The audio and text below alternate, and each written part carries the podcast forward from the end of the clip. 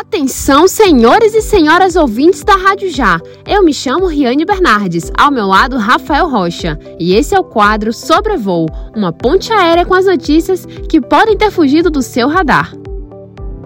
Olá, senhores tripulantes! Na semana em que celebra o Dia Nacional de Combate à Homofobia, o Ministério Público Estadual firmou um termo de ajustamento de conduta, o TAC, com o responsável pela distribuição do jornal de extrema-direita Red Pill e Rapadura com conteúdo transfóbico no condomínio Le Parque, na Avenida Paralela, em Salvador, em outubro de 2021. O homem deverá produzir cards e folders informativos sobre os direitos da população LGBTQIA+, que serão publicados em jornal de grande circulação em Salvador, para evidenciar a necessidade de respeito à existência e dignidade desse grupo social. Será um total de 10 mil exemplares das peças de divulgação que vão ser utilizadas em campanhas educativas e ações do Ministério Público. O conteúdo do jornal distribuído nas 18 torres do Le Parque, com a tiragem média de 1.296 exemplares, se posicionava contra a vacina, atacava os votos dados na urna eletrônica e chamava de distúrbio mental qualquer gênero fora do masculino e feminino.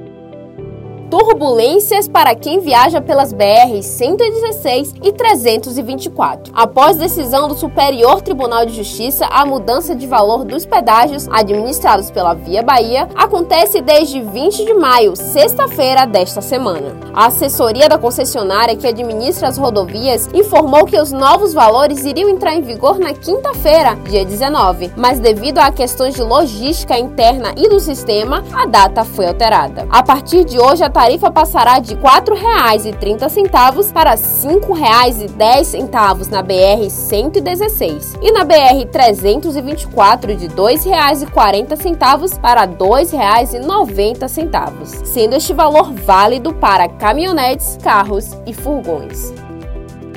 Estamos prestes a aterrissar, mas antes disso temos outros informes. A Organização Mundial de Saúde, OMS, publicou um alerta sobre casos de hepatite aguda grave de origem desconhecida em crianças no Reino Unido no dia 15 de abril. De acordo com a Organização Pan-Americana de Saúde, OPAS, até o momento, 348 casos prováveis foram relatados em 21 países, sendo que 28 crianças precisam de transplante de fígado. As informações epidemiológicas, laboratoriais e clínicas sobre os casos disponíveis atualmente para a OMS permanecem limitadas. Até o momento, nenhum agente causador da doença foi determinado. O adenovírus foi detectado em amostras de sangue ou plasma para muitos dos casos, mas em baixas cargas virais. No entanto, segundo a OPAS, o adenovírus ainda não foi identificado nas amostras de tecido hepático analisados e, portanto, pode ser uma coincidência e não um fator causal. Segundo o levantamento realizado pela Secretaria de Vigilância em Saúde, Saúde do Ministério da Saúde, divulgado no sábado 14, 47 casos da doença foram notificados no Brasil. Desses, três foram descartados e os demais permanecem em monitoramento. O Ministério da Saúde instalou no dia 13 uma sala de situação para monitorar e acompanhar os casos de hepatite aguda de causas desconhecidas no país.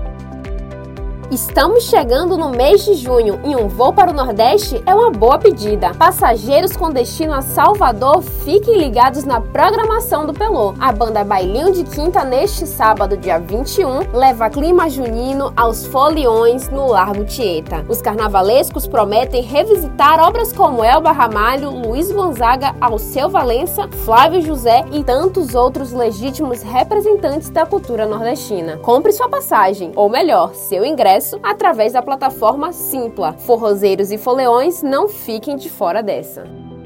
Para finalizar os nossos informes e aterrissar o nosso voo, trazemos a transmissão da Torre de Controle Informativo. Olá, ouvinte! Meu nome é Ananda Costa e na torre de hoje irei dar uma dica de programação para curtir o final de semana com a criançada. Se você ama teatro, neste domingo, dia 22, às 11 horas, acontecerá o espetáculo Os Saltibancos, com o grupo de teatro Estripulia. O espetáculo acontecerá no Teatro Jorge Amado e o ingresso custa R$ 30 a meia e R$ 60 a inteira. Pode ser adquirido no site simpla.com. Até semana que vem com mais informações. Programa do dia 20 de maio. Obrigado por nos escutarem. Sigam a rádio já no seu serviço de streaming preferido. Visite nossas redes sociais. Nosso Instagram é rádio.já, nossa fanpage é facebook.barra onde Jorge. Tenham todos uma boa semana.